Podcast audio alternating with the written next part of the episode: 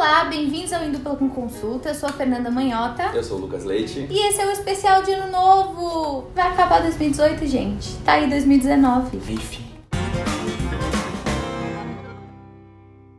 Aproveita que você já tá aí, curte esse vídeo, deixa seu comentário, compartilha com os colegas, se inscreve no canal e ativa as notificações. Nessa retrospectiva 2018, a gente selecionou os temas que mais chamaram a atenção em política internacional e categorizou em quatro situações. A primeira delas é Flopou. Então a gente vai classificar alguns dos principais eventos do ano naquilo que deu errado. A segunda categoria é hitou, aquilo que deu certo, aquilo que eles arrasaram, aquilo que a pessoa que quis ou o país que buscou determinada questão conseguiu. Depois vem a categoria banho-maria. Aquilo que não foi, mas não foi, tá ali, né, no meio do caminho. E a última categoria é haver, ou seja, não- ainda não dá pra falar se vai dar certo, se não vai, tá uma situação complicada. Bom, vamos ver, né, no próximo ano, haver. Queríamos te convidar, caso você ainda não tenha curtido o EDCC nas redes sociais e também as nossas redes sociais pessoais, vai aparecer aqui para você magicamente. Não esqueça, sigam- sigam-nos no Facebook, no Instagram, no Twitter. Estamos em todas as redes sociais, mande sua mensagem. Não esqueça de se inscrever aqui no canal, ativar as notificações, enfim, é a sua última chance. Bom, então seguindo a ordem cronológica, a gente volta lá para fevereiro, quando teve toda uma polêmica de governança na África do Sul e o presidente Zuma acabou renunciando. Então, o presidente Zuma deixou de ser presidente, um baita escândalo de corrupção, segundo a nossa categoria, flopou. O segundo acontecimento foi em março, que foi um mês agitado, e tem a ver com a guerra comercial que se iniciou entre Estados Unidos e China. O Trump usou daquela bravata toda China, China, China, China, China, China, China, China, China, China, China now, China, China. You know, China. aumentou as taxações de produtos chineses e a China respondeu no mesmo tom. Ou seja, para o comércio internacional foi um flop total. Bom, logo depois teve uma mudança significativa de regras lá na China e o presidente Xi Jinping conseguiu acabar né, com a limitação de mandatos, então aumentou o seu poder e deu maior longevidade ao seu projeto de, de governo. Então, perante aos olhos do Xi Jinping, ele irritou. O terceiro ponto de março é a reeleição da Angela Merkel na Alemanha. Ela continua sendo uma das principais líderes no mundo inteiro, talvez uma das mulheres mais poderosas, um controle muito grande em relação à União Europeia. Então ela ritou, ou seja, ela conseguiu ser reeleita, ela está um bom tempo no poder, mas é bom lembrar que ela vai enfrentar uma oposição grande agora da AfD, aquele partido de extrema direita que conseguiu mais de 10% das cadeiras. Bom, abril começou com aquela empreitada do Trump de alguns países aliados no sentido de lançar né, mísseis na Síria, tentando responder ao que havia sido interpretado como um ataque químico que tinha sido promovido pelo governo do Assad. Foi um episódio bem delicado, com repercussões ainda confusas e, do nosso ponto de vista, mais um flop da política internacional. Então, Síria, Estados Unidos, guerra, flopou. O segundo ponto de abril é a eleição de um novo presidente em Cuba, Miguel Dias-Canel. A gente coloca na categoria de haver, porque ainda não dá pra saber como é que vai ser essa presidência, a gente não tem tanta informação sobre ele, mas é interessante perceber que ele é o primeiro presidente desde a Revolução Cubana que não é um Castro, que não é da família Castro. Então, haver do que, que a gente pode ter em mudanças em termos de economia, política externa, vamos ver. Bom, e a gente chega em maio com a questão da crise argentina, né, que se aprofundou ao longo dos meses seguintes, mas que já lá naquela época dava sinais de pedidos de novos, é, novas remessas de recursos para o FMI, enfim, presidente Macri passando por vários problemas, então Argentina, a economia argentina flopou mais uma vez. Maio é o mês do flop. Deu tudo errado. E isso está no segundo ponto que a gente colocou, que é a saída do acordo nuclear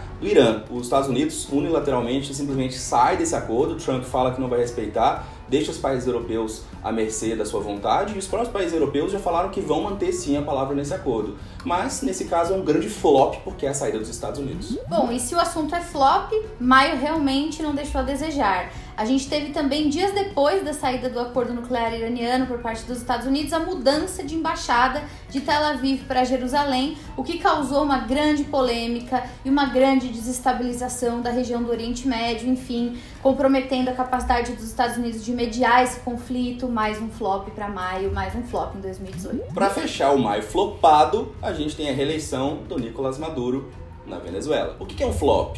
Bom, gente, olha a situação da Venezuela. Olha a crise humanitária que o país vive, a crise migratória, a crise econômica. Não dá pra falar que o país está às mil maravilhas. A reeleição dele, portanto, a perpetuação desse modelo e de tudo que tem acontecido na Venezuela é um grande flop. Bom, e já na toada dos flops, logo no início de junho, na reunião do G7, todo mundo lembra daquela imagem, né, que eternizou a reunião do G7. O que ficou claro é que as instâncias multilaterais e os mecanismos de cooperação que antes faziam algum sentido agora estão cada vez mais desestabilizados. Né? O G7 não logrou êxito no que pretendia, expôs as contradições entre os líderes, mostrou uma série de antagonismos. G7 em 2018 foi mais um flop. E no Dia dos Namorados a gente não podia deixar de falar de Donald Trump e Kim Jong-un, esse grande casal das relações internacionais, não é mesmo? Mas a gente coloca eles na categoria banho-maria. Esse relacionamento tá sem onde, sem norte, a gente não sabe para onde vai, se vai avançar, como é que tá. Então, ah, eles encontraram? Ótimo, que bom, parabéns. Aparentemente essa é uma vitória do governo Trump. Mas depois disso,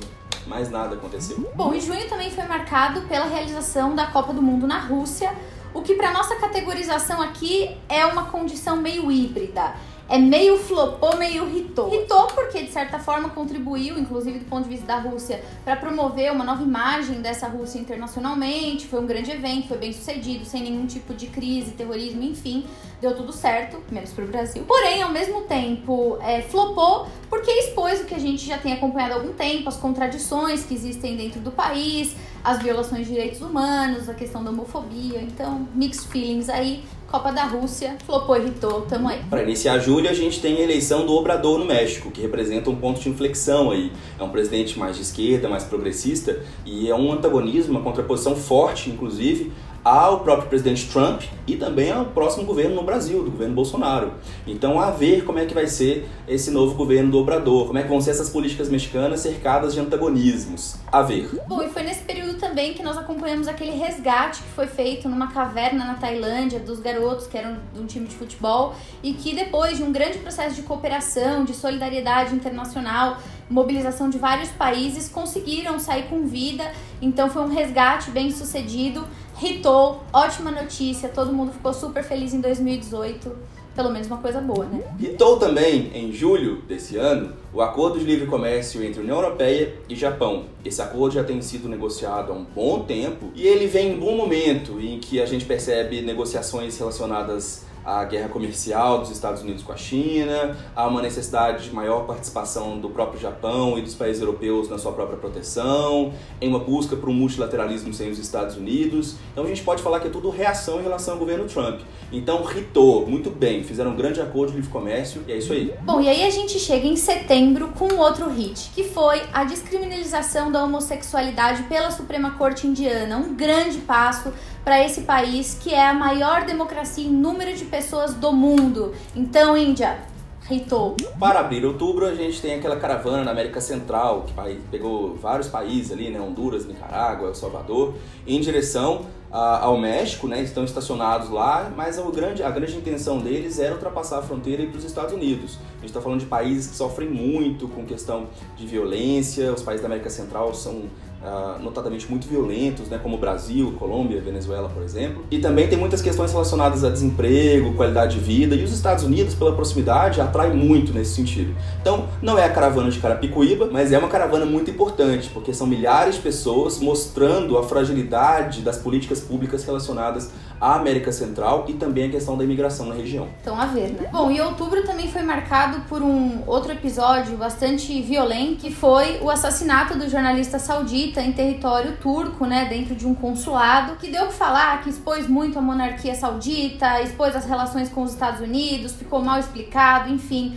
uma atrocidade, violência, tudo errado, flopou, nota zero. Em outubro a gente tem um item que ocorreu aqui no Brasil, que são as eleições. A gente vai colocar em haver com muitas aspas, porque a gente literalmente tem que esperar para poder entender o que, que vai acontecer em termos de política externa, principalmente política internacional. A gente tem, obviamente, algumas indicações para onde vai o governo, para onde não vai, mas como tem acontecido muito disse não disse, falo, depois volto atrás, vamos esperar. Aí depois, em janeiro, inclusive, fica de olho, nós vamos fazer nossas primeiras análises sobre as possibilidades de política externa do governo Bolsonaro. Em novembro, logo no começo do mês, a gente teve as eleições do Congresso dos Estados Unidos. E pra gente irritou, sabe por quê? Na verdade, você pode ir lá no nosso vídeo ver, a gente já comentou isso aí, mas a gente vai lembrar você. A gente teve eleição de várias minorias, a gente teve uma representatividade maior, um maior equilíbrio dentro desse Congresso entre democratas e republicanos. Então, vai, os checks and balances voltam a ser um pouco mais respeitados a partir do ano que vem com essa nova legislatura nos Estados Unidos. Bom, ainda em novembro, a gente acompanhou e ainda tem acompanhado os desdobramentos né, daquele, daquela série de protestos que ficou conhecido na França como o protesto dos coletes amarelos.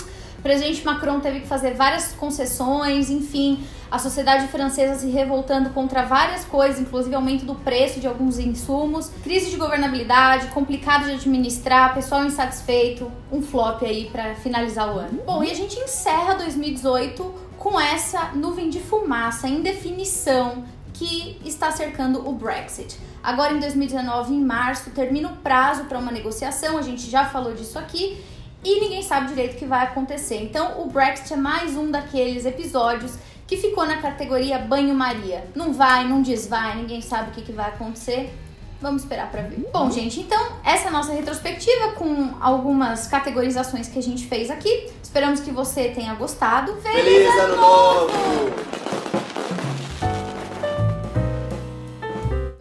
Nossa, gente, que demônio que vocês estão? Vamos, vamos, vamos, vamos. Que bom, Mojica. No meio do vídeo. Agora caravana pra você. Caravana de é Carapicuíba. Eu vou brincar com isso, né? Sem cair.